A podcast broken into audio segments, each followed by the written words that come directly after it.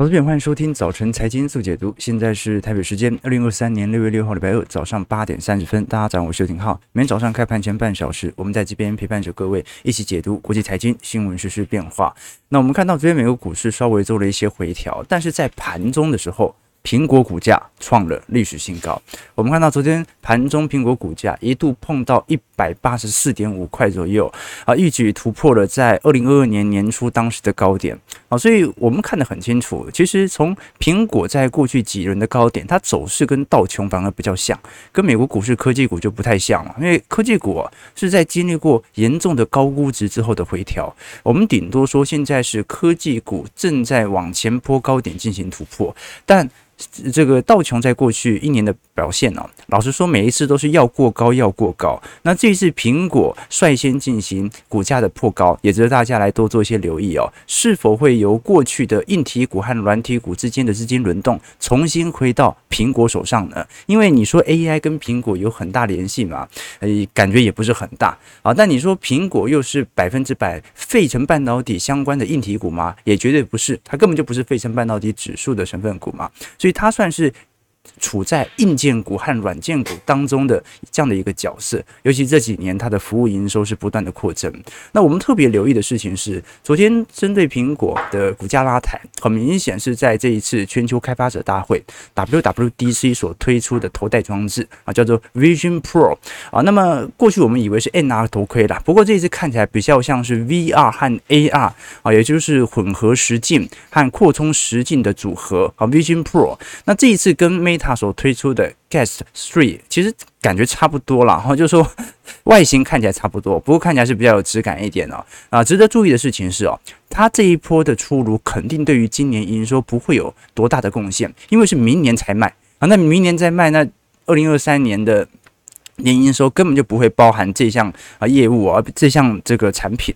那这次的售价其实也卖得很贵哦。你看一组这样的 Vision Pro。它的售价是三千四百九十九美元哦，哦，这个折合台币也要十万多，十万出哦，哦，所以老实说了，这个价格也蛮贵的，然后今年也不会开卖，而且戴起来长这样，哦，感觉有点像那个。呃，潜潜水潜水用的那个蛙镜，对不对？OK，但不是重点了，重点是至少 VR 装置，苹果已经有很明显的介入了。那当然啦，主要的工作内容其实都是跟大家过去所想象的差不多，让工作范围不受限于荧幕。那像是 FaceTime 啊，或者做视讯、看电影、打游戏，也能够。身临其境，像是个人电影院一样。不过，我们要值得留意的事情是啊，今年肯定这项题材，呃，差不多在下半年比较有机会来做发酵。因为现在呃，这个眼镜哦，肯定对于今年苹果营收和财测没有太大帮助。那问题就来了，这个今年苹果也跟 AI 没有关，然后它的眼镜也是明年才卖。那么它的股价基期能够推升多少呢？尤其我们都很清楚，现在苹果整体营收哦，iPhone 大概占了百分之五十，服务软体营收大概占了百分之二十。那这一次的 Vision Pro 到底可以占多少营收的拉抬效果？这也是比较扑朔迷离的哦。那最最最让大家担心的就是，可是它股价创新高啦，它是一个少数跟本轮 AI 题材没有显著相关，但是股价却持续膨胀的这种大型权值股，而且还是最大的，那必难免会。会让人家有一点估值泡沫的担忧。事实上，我们可以了解到，如果我们继续做回测啊，之前高盛就曾经针对美国的呃几大权值股来做绩效上的回推。我们看到像是 Meta、Amazon、Apple、Microsoft、Google、特斯拉和 NVIDIA，好，这嗯几几只股票加起来啊，七只股票加起来，整体平均涨幅大概高达五成三。那今年以来标普百指数涨幅也才一成一左右。如果我们把这七只股票，我们讲刚才讲到的嘛，脸书、亚马逊、苹果、微软、谷歌、特斯拉和辉达这几只股票，在标普五百指数，标普已经是五百家指数里面最市值最大的美国公司了。把这七家给扣掉，剩下的四百九十三家今年没涨。哎，投资朋友。今年没涨啊，哦，所以我们才可以了解到哦，这个真实你在操作股票，跟你看到指数给予你的报酬其实是不太一样的，所以我们才要一直跟投资朋友分享说啊，呃，即使我们面对同一种大盘，但是大家的绩效可能往往会天壤之别。为什么？因为现在并不是标准的全面多头乐观模式，所以不是说大家买的股票都涨，是真的就只有那几只全值股在涨，所以市场某种程度它还是扑朔迷离的。那苹果股价为什么什么明明跟 AI 没有这么显著的相关，但是受到的资金买盘又这么显著呢？过去我们跟投资朋友提过嘛。第一是这次 AI 真的炒高了很多股票，所以有点不太敢追。那第二件事情呢，是苹果被市场视为那种稳健成长的概念股。那这种稳健成长的概念股，预估未来也差不到哪里去。那本一比相对于那些 AI 相关概念股，老实说，相对来看二十几倍算是偏低了，对吧？那再来哦，苹果股价现在的推升本来就有一点财务杠杆的推升效果，而大家还记得吧？苹果今年宣布实施九百亿美元的回购计划，你实施库藏股，把在外流通股数给减少，那股价不推升都难呐、啊。我们很难确定到底现在的买盘效果是苹果自己在收购自家的股票，还是它真的受到市场上全面的买盘支撑。好，所以不管如何，好，当它突破了一定的关卡，创了新高之后，新的技术型买盘肯定也会回归。好，所以有时候我们讲股票哦，你讲跟你做啊，你想跟你做，中间还是有一点差异。那以前美国人不是讲一个。人聪明的话，有分为两种嘛，一个叫 book smart 啊，另外一个叫 street smart 啊。book smart 就是那种书本聪明的啊，从小念书很优秀啊，名校毕业，还有财经啊相关的履历啊，建筑系教授啊，工程顾问等等啊。好，那另外一派就是 street smart 啊，就是在街头做生意啊，有建商，像是建商老板啊，业务高手啦，工地师傅等等啊。那你 book smart 跟 street smart 混在一起哦，你才可以看到。啊，一个人哪方面有条理分明、辩证有误，另外一方面呢，又能够像是参与一场精彩的冒险啊，彼此的经验交流这种感觉。那其实股票交易就是这样子，就是我们讲归讲哦，你要很了解知道。带给你绩效的具体而言是什么？好，所以啊、其实有时候我会推荐投资朋友啊，就算呃，可能大家如果是收听我们投资朋友的小资组啊，资金不够，也一样可以投一点钱哦。你你顶多投 ETF，赔不了多少嘛。了解整个景气的波动和资金的转移，了解到这个情绪是如何来做推演的，这十分重要哦。好，但我们至少可以承认啦，这一波虽然情绪还没有完全的进入到全面追价多头乐观，可这一波资金流入是真的，它不是无量上涨。哦，这一波是有量上涨。我们观察科技股权益板块，也就是科技股票板块的资金流入哦，在上礼拜好几乎创了历史新高啊！短时间内有大量的资金进行涌入。那苹果股价当然啦，啊，这一次创了历史新高之后。呃，留了一根上影线，好，所以看起来有点像是卖压的涌现。但老实说，这种涨法比较符合缓牛的格局。如果真的涨太快哦，呃，那老实说了，哎，你苹果，哎，苹果都已经世界上最大的股票了，还涨这么快，那压力其实是很大的哦。何况我们都很清楚，刚才提到，全美虽然在今年的实施库藏股金额比二二年少，投资投资朋友，今年实施的库藏股金额还是比二零二一年多。这要值得留意的一件事情，就跟股价的回调一样，股价跌了一层，股价跌了两层，但不代表股价跌回到二零二一年以前的水位嘛。好，所以今年还是库藏股实施计划，对于全美的股价权重仍然有持续拉抬的作用。当然啊，过去我们一直跟投资朋友提到嘛，这个多数人还是不如我们这样子想的。我们是标准的周期投资者，反正就是跟市场反着对做。我们讲市场不是针对散户，我们讲说是整体市场。大家怎么想的，你就跟他反着做啊，这个获胜的几率算是蛮高的。好了，那上个礼拜。啊，全美各大投行针对标普五百指数的目标值啊，陆续都已经开始出炉了。那我们就要特别留意一下，到底这些投行有没有因为本轮的持续嘎空，开始改变针对今年标普五百指数的水位呢？我们先看标普五百指数的股价，你看今年从呃大概在三千七、三千八百点左右，一路嘎嘎嘎嘎嘎到现在四千二百七十三点左右啊。其实从最低点三千五百点涨涨上来，也涨了接近七百点了，然后拉抬幅度也很大了。标普五百指数也算是进入牛市了，从低点以来上涨接近两成，而且这一波其实也并不是完全的无量上涨。你看到有好几次股价下跌，市场的买盘意愿就强烈的回归。OK，所以现在是四千两百点。好了，那嘎到现在，这些美国投行是否有大幅改变针对今年目标点位的变化呢？我们来观察。好，我们看到的这张图表就是今年各大投行针对标普五百指数的目标点位哦。我们不要看那些啊中型银行啊，或者说不是美国的银行，我们就看那些大型巨头，很明显对于市场的波动性啊可能会影响到的这些。呃，研究的投行的报告哦，你像是 UBS 部分哦，啊，大概预估才三千九百点而已哦。那你像是巴克莱三千七百二十五点，花旗啊上调到三千九百点，高盛四千点，美银四千点啊，瑞信四千零五十点，小摩四千两百点。好，那我们要知道哦，在全美投行当中哦，呃，你老实说表现的相对比较多头乐观的投行就是 JP Morgan 哦，JP Morgan 也认为才四千两百点而已啊。结果现在标普百指数是四千两百五十点呐，哦，所以投资朋友啊，这些标普百指数的目标价都是年底的目标价。那我们按照这些投行本来的预估，景气是先蹲后跳，所以是蹲完之后跳跳跳跳跳跳到年底，看有没有机会碰到。而且大家看过投行的报告嘛，通常距离它的目标价都有一段距离啊。你说台积电啊，这个目标价七百八百。通常都是这这种距离哦，结果现在标普百指数啊，几乎已经把八成的美国投行的目标价都已经达成了。那现在怎么办？然后再跌下去，再涨回来嘛？好，所以我们看得出来，这一波即便市场的确有把标普五百指数的目标价适度的提高，但是仍然对于当前的估值保持着戒慎恐惧，大部分投行仍然十分保守。好，这个是我们所观察到的迹象。那既然它保守，现在市场上的空单也没有骤减。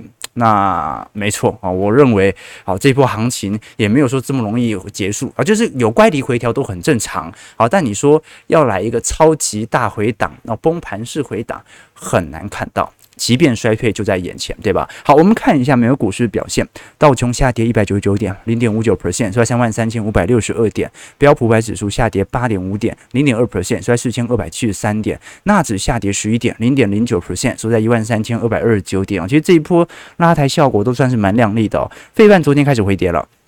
下跌五十七点，一点六四 percent，在三千四百四十四点。那值得观察的要点哦，是费半昨天跌幅比较重哦，好，过去估值也推得比较高了，所以这种回调，老实说可以接受哦。你回调到中长期均线哦，我都觉得可以接受。为什么？因为这一波拉抬速度几乎是九十度向上啊，哪有这种涨法的，对吧？好，那昨天辉达跌零点四 percent，但是我们看到美光就跌了二点零二 percent，德州仪器跌了二点八。高通跌了二点五，昨天台积电 ADR 跌了零点九 percent，然后今天稍微有一点适度的卖压。OK，好，那现在其实真正市场关注的点哦，啊风险哦，尤其这些投行哦，其实还并不是股市哦，啊市场上现在针对债券的恐慌哦，还比股市还更加恐慌。我们都很清楚，你以台湾寿险业来看哦，其实大量所持有的资产都并不是股票，所以。台北股市涨到两万点哦，你不一定看得到寿险业的净值能够拉升多少，因为台北股市大概占整个寿险业净值可能不到一成吧，它还要投资美国股市嘛，那其实它八成都是持有啊美国海外债券，尤其是美国公债的部分哦。好，那现在问题来了，因为债务上限目前已经完全延后两年了，那一定是下一任总统的问题了。随着这一次拜登啊签署此法案之后，我们看到啊美国的投行针对债券市场的恐慌情绪反而由因此而升高。哦因为我们都很清楚啦，呃，债券价格其实从整个二零年当时持续的走跌，跌到现在二十年期公债跌幅大概也有跌了接近两成到三成左右了，尤其当时的 TLT 受到的市场承压来得更为显著。而我们现在更为关注的事情是，因为债务上限已经完全通过，那么全球央行的 QT 加上美国财政部 TGA 账户的补充底下，我们可以观察到，现在市场上其实流动性在过去几个月本来就有一点紧缩，因为业人不不敢发债嘛，他怕太快突破债务上限了。那现在会进行高强度的发债，那它会带来两个问题，第一个就是你发债的目的是进行政府的财政支出，所以财政支出它会助长通膨，好，这件事情过去我们提过，它可能会。形成通膨僵固性难以下滑。那第二点呢，是它既然要发债，就代表它要向市场筹措资金，它要向市场筹措资金，流动性枯竭反而会更加严重。对吧？啊，你把债券丢出来，把市场资金收回去嘛，好，这是标准的发债行为哦。那对于债券价格的承压，反而就会来得更大哦。所以我们可以观察到啊，最近十年期公债殖利率，老实说一直在高位盘旋哦。即便市场上仍然有那种降息的预期存在，那大概就保持在三点六到三点七趴左右。好，所以我个人认为，你看这一波债券价格怎么涨都涨不太动。有没有这种感觉？哦，就涨不太动。原因第一点呢，是市场上的资金针对固定收益型的相关产品呢，市场更加偏好货币型市场，而并不是债券市场。什么意思呢？就是我投资美国十年期、二十年期或者长天期公债啊，可能拿到的殖利率已经接近四趴到五趴了。可是我现在去存美元保单啊，去存在商业银行，拿到的也是四趴到五趴。那么我存这些定存保单。也没有价格的波动问题，到期就赎回就好。债券还会有波动，我还会有心态上的冲击，而且呃，什么时候啊、再继续发债也不一定。所以市场上一方面哦，在极力的去做多这些大型科技权值股，因为他怕小型出事，他也怕银行股出事，他也怕能源股赚的不如去年这么多，所以大家就把钱全部灌到这些科技权值股，反正未来几年应该不会出事。那另外一方面呢，他想要做一个超级保本性的投资，他并不会去买公债。他会去买货币型基金，好，所以这就是市场上的两种的主流资金方向。那市场上就非常担心，尤其是投行，投行手上的债券可是一堆的，那就很担心这一次会不会造成流动性持续的枯竭。而事实上，呃，上礼拜联准会的褐皮书也特别提到了，美国经济其实是有适度降温的迹象，前景是有恶化的哦。而且呢，我们观察到每一次褐皮书哦，稍微不提到这个流动性的问题之后啊，往往。瞬间就会突然有流动性风险的问题开始产生，所以各位可以理解哦。你看当时在三月底到四月初，当时联总会的合皮书啊，呃，在呃四月份的这个合皮书当中提到流动性的次数啊，高达了十二次哦。过去平均大概都是一次到两次而已哦，所以现在又高速的下滑，那就说明未来如果真的呃债券市场再度被抛售到市场上，那会不会没有人要接？没有人要接就有流动性的问题，债券卖不掉，所以这个时候就会形成比较大大家会观察到的疑虑哦。所以我们觉得特别留意的事情是，债券价格照理来讲啊、呃，应该还会有一点适度的盘整区间然后，就是你不能期待它急涨，你期待它急涨，那就是今年一定要降息哦。可是按照目前的股市氛围，今年是。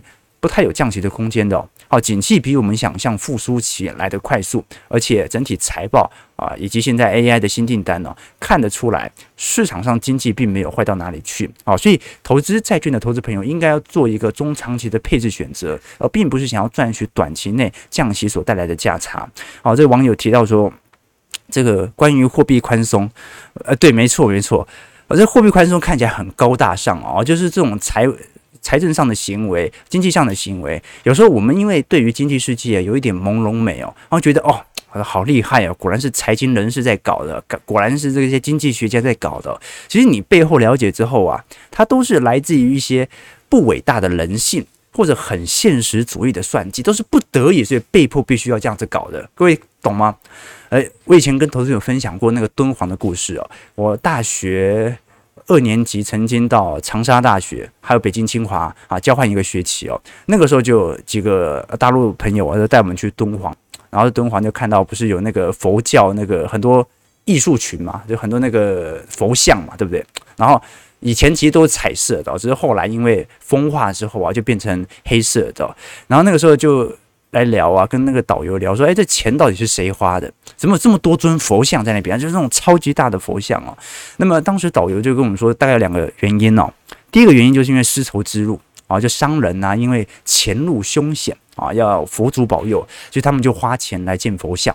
可是呢，你要知道哦，那个佛像在以前哦，它不是说单一的那种黑白的佛像，它是又大又亮丽、争奇斗艳的艺术品啊。所以他说，其实真实的机制是什么？是豆腐啊，就是你你这个商人，你建一个一米高的佛像，我就建一个十米的，你粗制滥造，我就精雕精雕细琢，那拼来拼去哦，你就看到敦煌为什么有这么多辉煌的佛像，然后有很亮丽的这种艺术品哦，那个心态其实就跟哦一帮富豪在夜总会里面打赏小姐是一样的 心情哦，所以他其实就跟我们讲说，就是很多时候我们看到这个世界的侧面哦。很多伟大的东西看起来很厉害，哇，一切有一个财务杠杆的方式，其实都来自于一点不伟大的人性和现实主义的算计啊。所以，其实货币宽松政策也是这样啊啊，听起来好像多高大上，想出了一种经济学上的办法，其实某种程度就是不得已嘛。哎，有没有办法救经济？那就用一种虚幻的手段啊，货币膨胀的手段，货币幻觉的手段，尝试的把它拉到一个正常的水位啊，这个就是我们看到的市场哦。OK，那现在要还债了嘛？还债该怎么办？只好升息，因为宽松下去，财政支出下去，造成的通膨难以下滑，而且复苏期在即呀。我们看到，在全球央行五月份，其实呃，虽然我们看到升息步调开始放缓，可是其实五月份全球央行都还在升息当中哦。我们看上个月。澳洲联总会、纽西兰联总会啊，挪威央行啊。啊，还有这个欧洲央行、英国央行哦，基本上都还是把基准利率上调了接近一码啊。上调的十六家主要央行在五月份，老实说了，就全球十六家主要央行基本上都调升了。现在全球当中，在大型经济体哦，没有调升还调降的，就只剩下日本和中国大陆了。那内部都有各自面对通缩的问题。日本是毒药不能停啊，不过它真的最近有一点起色，然后就是它的 PMI 和整体经济数据有点拉抬。但中国市场老实说，呃。你看，已经宽松这么久了，降准这么长一段时间了，其实老实说，效果并不是特别的显著，对吧？这个待会我们会谈。我们虽然看到在五月份的财新 PMI，中国有开始见底上万了，但是老实说了，中国到底照来讲哦，今年呢，大家还记得去年年底那个高盛的报告吗？啊，这这等下多看好中国市场什么的。今年中国市场啊，就算复苏也不是这种复苏了，它应该是暴涨式啊，疯狂式的那一种超级大复苏。那因为去年同期是封城嘛，所以同比数据不可能这么差劲啊，哦，所以这个是一个比较大的问题了。那另外一个是发展中发展中国家经济体当中哦，我们看到反而升息的力度就没有这么快了哦。我们来观察几个国家，比如说呃，在发展中经济体大概十八家央行当中哦，只有以色列、南非、泰国和马来西亚央行有升息，相比之下，其他国家几乎都已经进入到停止升息或者开始降息的区间。好，那么值得观察的要点就是，因为新市场国家在过去一段时间受到这种利率的冲击以及经济的影响幅度稍微比较大，所以到后来他们反而会更提前的进行价格上或者说利率上的反应哦，以免自己遭受到利率水平的大幅冲击。简单来讲就是，呃，联总会要升息之前，他们就疯狂先升。以防自己的资金产生大幅度外逃，那么联总会感觉升息来到周期尾半段了，他们就提前降息，提前开跑，以防自己的经受经济承受不住高利率所带来的承压，这是我们观察到的迹象。OK，那我们刚才还是聊到啊。整个问题还是通膨问题哦，所以现在最难解的就是经济复苏所形成的工资水平啊难以下滑。那真正我们观察到，对于过去通膨有大幅拉抬空间的原物料价格，其实还在显著走跌当中。我们来观察一下西德州原油价格，虽然这一波在前两天又做了比较显著的反弹，但是呢，某种程度它还是依循着一定程度的下降轨道。这一次我们看到昨天欧佩克会议哦，呃。报告出炉了，这一次沙乌地阿拉伯将在七月份额外减产一百万桶。每天的啊石油供应量哦，这个产量啊，它几乎会是二零一五年以来的最低水平哦。但是呢，现在问题是，俄罗斯不必进一步进行减产哦，而阿阿联酋则是获得更高二零二四年的生产配额。所以我们都很清楚，其实这一波欧佩克从去年年底到现在，已经陆续减持减产了好长一段时间了。而现在我们也看到，原油价格的确在一个显著的下行格局。所以我们特别值得留意的一件事情是，呃，现在。在原油价格，它是一边减产，油价一边下跌，这说明其实经济的复苏哦，它好像也没有完全反映在原油价格身上，所以这个时候就会有一点啊，一九八零年代的感觉了啊。这个有机会我们再来做了解啊，因为今天时间。原因呢、啊，就是一九八零年代为什么叫做 The Great Moderation？为什么会被呃众多的美国人或者全球市场被视为最佳繁荣、最佳稳定、大家幸福感、购买力最高的二十年啊？这个二十年呢，它以前我们都有这种感觉嘛，啊，就是上一代人过得多好啊那种感觉嘛。好，在一九八零年代是我们过得比上一代人好。而两千年以后的人认为，一九八零年代是一个辉煌的日子。那一九八零年代到底出了什么事情呢？啊，最为典型的就是生产率循环，就是这一段时间只涨股票，完全不涨原物料。那股票不断的上涨，就代表的市场本身的价值不断的在提升，大家赚的工资水平越来越多，但是原物料没有跟着上涨。好，在这一段时间是来自于雷根的供给侧改革，加上苏联的垮台，导致大量的廉价的原物料流窜到全球各国，全球化开始形成。所以在这段时间，你一边享受全球的低油价，一边享受股票的大幅度的增值，这段时间叫做 The Great Moderation 大平稳时代。所以现在原油价格有没有可能重新回到一九八零年代的水平呢？呃，我不能说几率很大，但是至少有往这个方向来走的感觉嘛。OK，这个是我的想法了，当然。肯定很多人不是这么乐观哦。好，但老实说了，在股票当中啊，你觉得悲观的人赚到的钱多，还是乐观的人赚到钱多？好，这个就提供给大家多多先留意和思考了。我们最后回来看一下台北股市表现。台北股市昨天小涨七点，收在一万六千七百一十四点。不过中小型股贵，买还蛮给力的，创了十五个月的新高。这说明哦，这个只要加权涨不动哦。啊，这个贵买就开始动啊，这个市场资金的轮替效果还蛮显著的。那当然啦，如果是以单以加权来看的话，小台现在肯定还是偏空居多啊。我们真正留意的事情是哦，呃，你看辉达已经把二季度财测调升了嘛？好，那最晚最晚台积电三季度财报不会太差吧？啊，所以差不多也要调升三季度财测和或者四季度财测了吧？这备货潮也差不多要来了嘛？